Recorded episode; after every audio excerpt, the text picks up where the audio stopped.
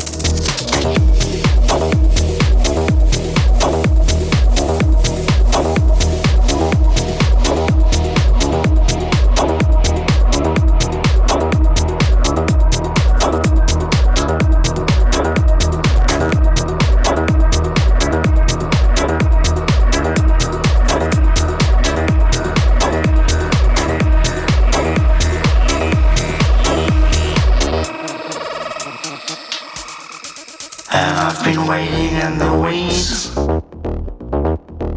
waiting for my time to come around.